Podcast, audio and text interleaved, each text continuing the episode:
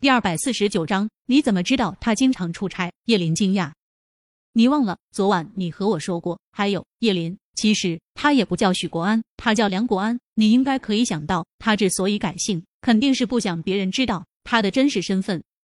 梁梁，嗯哼，叶林觉得自己要疯了。这闹了半天，他连姓都是假的，那我妈怎么可能会不知道呢？他有家有孩子，我妈怎么可能不知道？叶林还在做着垂死挣扎。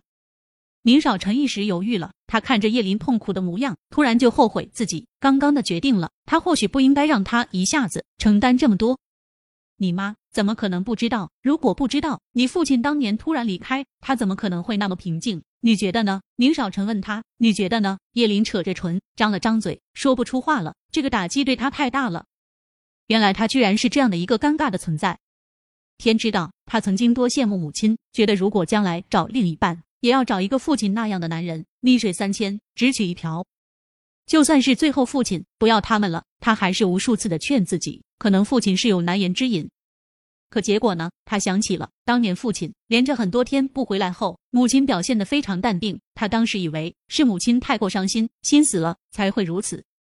现在他似乎明白了什么，难怪这么多年母亲从来没有在他面前提过一次要找回父亲的话。感情，母亲是小三，一个没有资格去要求宠她的情夫再回来的身份，而他呢，是一个小三生的孩子。难怪父亲母亲从小就对他不冷不热的。原来，原来他居然是这样的一个存在。所以呢，也能解释为何父亲后面在母亲生病后决然离开的事了，因为只是情人。而已，不是夫妻，谈不上生死不离，更谈不上少来夫妻老来伴，有的不过是新鲜激情。所以在母亲容颜不在、美貌不在、健康不在时，可以决然离开，不会有任何负担。可是他算什么呢？他这样的存在又算什么？叶林，还有一件事，我不知道该不该和你说。叶林冷嗤一声：“你说吧，还有什么事是他不能承受的？”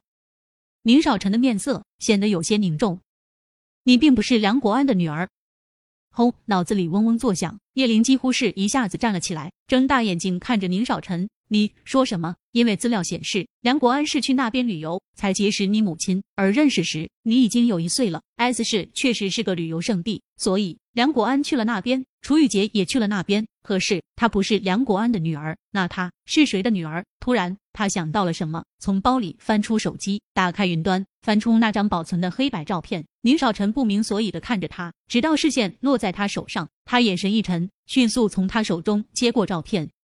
那我觉得我父亲可能会是这个人。叶林心一沉，如果他猜的没错，他的父亲应该就是照片上的这个男人。你说这照片上的男人是你父亲？叶林垂着头，没有吭声。本来有些红润的脸颊，此刻已有些苍白。